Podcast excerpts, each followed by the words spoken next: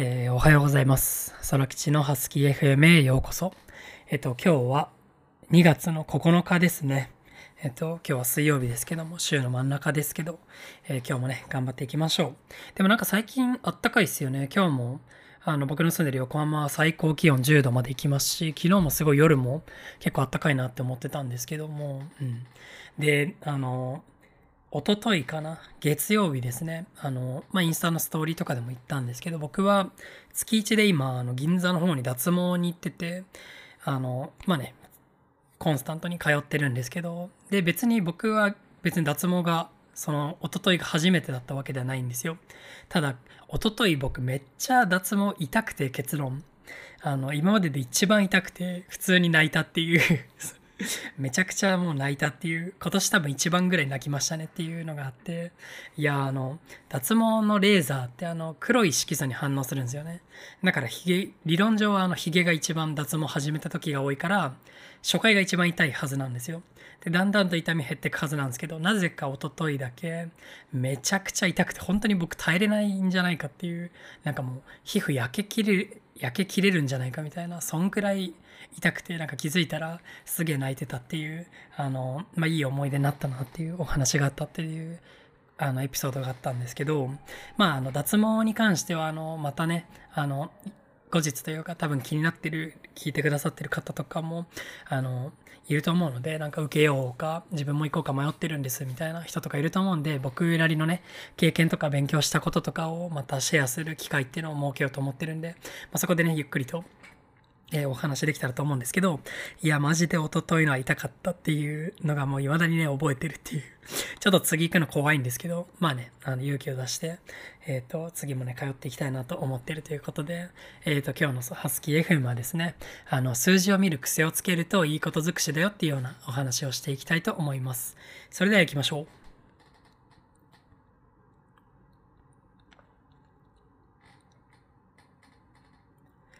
どうも、空吉です。会社経営をしていたり、クリエイティブ領域で仕事をしている医療学生です。このポッドキャストではですね、生き方とかクリエイティブなことについて2、2年前のね、自分が聞いて喜ぶような内容っていうのをお話しできたらと思ってます。えー、それでね、今回は、えー、数字を見る癖をつけるといいこと尽くしだよっていうテーマでお話ししていこうと思うんですけども、まあ、今日はね、結構比較的ゆるかいというか、まあ、割と、あの、ラフに喋っていこうかなと思ってるんですけど、なんか最近ね、結構硬い話がね、どうしても再開して間もなかったんで、割と硬めというか、いいか、いい、大事な話とかをね、多めに入れてたんですけど、今日はね、結構ゆるーく、あの、最近のこととかについてもお話できたらと思ってるんですけど、あの、まあ、最近ね、あの、僕は実は最近というか今日から、あの、ケトジェニックというね、食生活に切り替えたんですよね。もう朝ごはん食べたので、もう朝から始めてるんですけど、で、じゃあケトジェニックって何ぞやってあの、わかんない人もいると思うんで、簡単に説明するとなんですけど、まあ、超簡単に言うと、あの、糖質を完全にカットする食生活のことなんですけど、まあ、それだけ聞くとね、なんかよくわかんないっていう人もいるかもしれないんで、あの、普段ね、まあ人間っていうのはあの、糖質をあのエネルギーにしてるんですよね。だからご飯とか、パスタとか麺類とか、そういう感じの糖質っていうのをエネルギー、砂糖をエネルギーにしてるんですけど、この糖質を、まあ、極力ゼロにするんですよ。このケトジェニックっていうのは。で、ってことは、まあ、穀物とかはもう一切取れないんですけど、で、じゃあ人間ってじゃあ糖質エネルギーにしてるから、その糖質がなくなったらどうなるかっていうと、あの、今度は人間っていうのはね、ケトン体っていうのを材料にするようになるんですよ。で、ケトン体っていうのは基本的には油のことなんですけど、油、脂質のことなんですけど、まあ、脂質を材料にするんですよね。だから僕は今糖質を極力カットして、その分脂質をめちゃくちゃ取るっていうような食生活に今変換、今日からしていくんですよね。で、脂質をめっちゃ取るって聞くとなんか、普通に聞くとなんか油をめっちゃ取るってことはこれ、それって体に悪いんじゃないのとかって思うかもしれないんですけど、まあ、これって結構メリットがありまして、で、まあ、脂質を糖質を取らないっていうことは、そのインスリンっていうホルモンが出なくなるんですよね。で、糖質を取らないってことは血糖値も安定するわけで、なのでそのお腹がなんか空きにくいんですよね。ご飯とかって食べても、あの血糖値がすごい上がったり下がったりして、その後すぐお腹すくっていう、あのデメリットがあるんですけどそういうのがねあのこの、まあ、脂肪中心脂質中心の食生活に変えていくともちろんタンパク質もちゃんと取っていくんですけどになるとお腹が空きにくくなったりとかしていくっていうのがまず大きくてで、えっと、あとはねニキビができないっていうのも、まあ、肌が綺麗になったりもするんですよねあのニキビができる原因とかって結局糖質の取りすぎっていうのが結構あるんでそういうのがなくなってきてえっとまあ、肌も綺麗になるとかって結構メリットもあるんですよ。でしかもあの炭水化物を取らないってことは水もね一緒に出てくんですよね。あの体から。なんでまあすごいね体も絞れるしみたいな感じで一回ちょっとあの食生活変えてみようと思って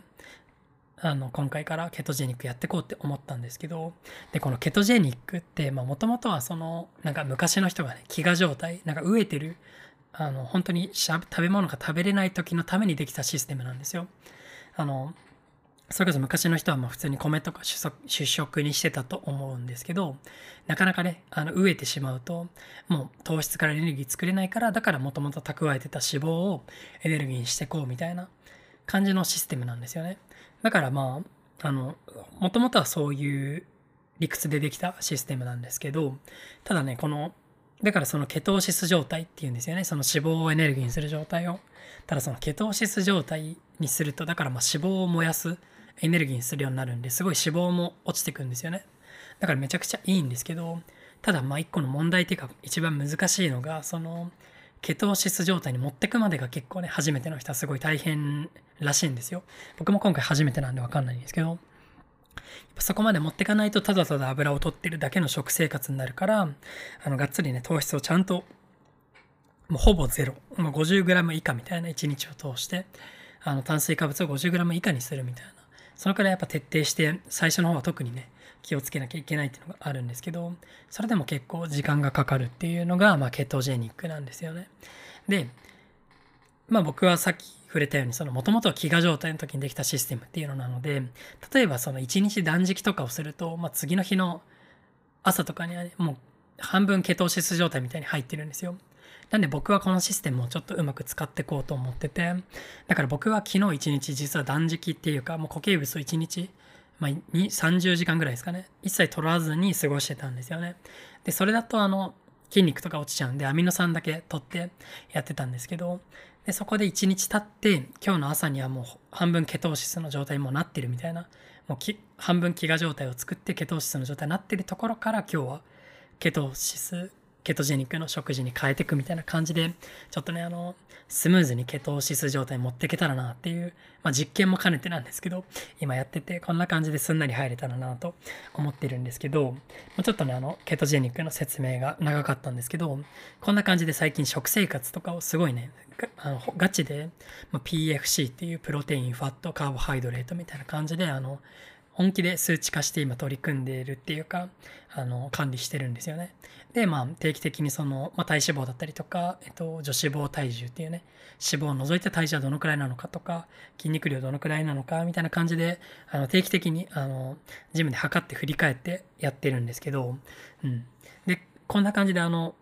結構ね、数値化してるんですけど、これっていうのがすごいね、なんか、すごい仕事とかにも生きるなと最近感じてて、で、まあ僕は他にも最近はまあ朝5時から今日もやってたんですけど、英語の勉強もやってるんですけど、こっちの方もね、英語の勉強も数値化してやってるんですよね。まあ、いろんな英語の勉強って言ってもいろいろあると思うんですけど、それを、その、どのくらいのね、分量やっていくかとか、期間をね、どのくらいでやっていくかとか、どのくらいの時間勉強すれば、この、例えば文法は文法で力がついていくかみたいな、っていうあたりをね、結構数値立ててやってるんですけど、あの、まあ、こんな感じであの、僕は最近あの、食生活とか英語とか、ね、割と数字立ててやってるんですけど、この数字を見てく、追ってく、自分でなんか、このくらいの数字にしようって言ってやってみて、で、それをこの数字で正しかったのかっていうのを定期的に振り返るようにして、さらにそれをじゃあその結果踏まえてこういうふうに今度からしていこうかみたいな感じで計画立てていくみたいな、まあ、こんな感じの仮説検証をしてるんですけどこれがねめちゃくちゃ大事だなと。大事というかなんかすごいいいことばっかりだなと思ってて。でもちろんじゃあ僕がね一回この仮説立てて例えばケトジニックやってみましたみたいにあの今やってるんですけどそれがもちろん僕の体に合ってないかもしれないしもしかしたらその断食1日してからケトジェニック持ってくっていうのがもしかしたらずれてるかもしれないんですけどとはいえそれをやったことによってあこれは間違ってるんだなとかこれは自分に合ってないんだなみたいなのがやって初めてわかると思うんですよね。でまあそれをね知ることも経験だし自分の財産になるとすごい思ってるしまあこれをね繰り返すことによってその俗に言うこれ PDCA サイクルって言うんですけど PDCA っていうのはプラン、ドゥ、チェック、アクションのあの頭文字を取ったことなんですけど、まあ、簡単に言うと試行錯誤をどんどんね繰り返していく。プランで計画立てて、do で行って、で、チェックで振り返って、で、アクションで次の、じゃあ次はどうしていこうかみたいな改善をしていくみたいな、そういうサイクルなんですけど、このサイクルをまあ、簡単に言うと、あの、ひたすらね、回し続けてるっていうことなんですけど、これをね、あの、繰り返すことによって自分に最適な方法とかっていうのが探していけるんですよね。しかも比較的短時間で。あの、まあ、だらだらやってたら、やっぱいつまでも答えて見つからないと思うんで、そこをあの、この PDCA を数字立てて回すことによってめちゃくちゃあの早く見つかると思うしで当然ねそれによってその結果っていうのもすぐ出て出やすいあの方法っていうのが見つかると思うんですよねでやっぱりそのダイエットとかまあ、ダイエットっていうかわかんないですけど、体づくりというか、まあ、健康的な習慣だったりとか、英語の勉強とか、まあ、スキル身につけるとかいろいろあると思うんですけど、なんか一番ダラダラやっちゃうのが、すごい無駄なと思ってて、もちろん結果も出にくいし、結果出ないのに、こんなに続けてるのに結果出ないみたいな、正しいやり方じゃないやり方でね、続けていくと、もちろんモチベーションっていうか、メンタル的にも結構きついと思うんですよね。だからそういう意味でも、この数字立てて、ちゃんと、あの、短期間で振り返っていくっていうね、この PDCA っていうのがすごい、あの、適してるというか、すごい一番ね、結果にもつながる方法だと思うんで、これでで、どんどんね、結果出ていけば多分めちゃくちゃ楽しいと思うし、うん。あの、すごいね、いい方向にどんどん、いいスパイラルで、あの、物事が進んでいくと思うんですよね。で、しかも僕が思うのって、これって仕事でもめっちゃ使えると思ってて、普段からこの数字を見る癖っていうか、旦これでやってみて、まあ、定期的に振り返って、あの、仮説検証していくっていうのは、まあ、その仕事でも全部使えるんですよね。こっちのやり方で一回試してみて間違ってたらこっちでみたいな感じでその仕事においても最適な方法っていうのが見つかると思うし例えばマーケティングとか一つ広告をね回していくとかとっても広告ってやっぱりそのすごい仮説検証の繰り返しなんですよね。どのくらいの予算を割いてやっていくか、で、どのセグメント、ターゲット層に向けてその広告を打っていくかとか、っていうのがもちろんその、あの、すごいね、あの効果っていうのが全然分かれてくるんでだから定期的に振り返んなきゃいけないんですけどそれにねすごい似ていると思うしあのこの数字をね普段から仮説検証していくっていうのはすごいね。その練習にも癖づけにもなるしだからすごいねいい習慣だと思うしなんかこの普段からね仮説検証していく癖がついてる人っていうのはめちゃくちゃ仕事とかでもあの使えるというか、すごい戦力にもなると思うんで、なのでね、これはすごい使える癖だと思うので、あの意識するっていうのはめちゃくちゃいいんじゃないかなと思うし、僕もね、すごい役立ってるし、今すごいいい感じだと思うんでね、まあ、またね、ちょっとこのケトジェニックは今日から始めたんで、どんくらい結果出るかわかんないんですけど、またこれも、まあ、2週間後とか1ヶ月後とかにね、ちょっと結果をね、共有したいなって思うんですけど、うん、すごいね、こんな感じなんか数字立ててどんどん検証していくとその短期間でねなんかいろんなことができるようになっていくと思うんで、えー、すごいね僕は今内心というかすごい楽しいなと思ってるんでだからねこういう数字をね見る癖をつけるっていうのはすごいいいことなんじゃないかなと思うので是非ねえっと皆さんも試してみてはいかがでしょうかということで今回は数字を見る癖をつけるといいこと尽くしだよっていうお話でした。えー、空吉のスキー FM はね、えっと、月水金の週3本ですね、え上げていく予定ですので、ぜひね、えっと、隙間時間とか、そういう時間に聞いていただけたら幸いです。それではね、今日も素敵な一日をお過ごしください。空吉でした。じゃあまたね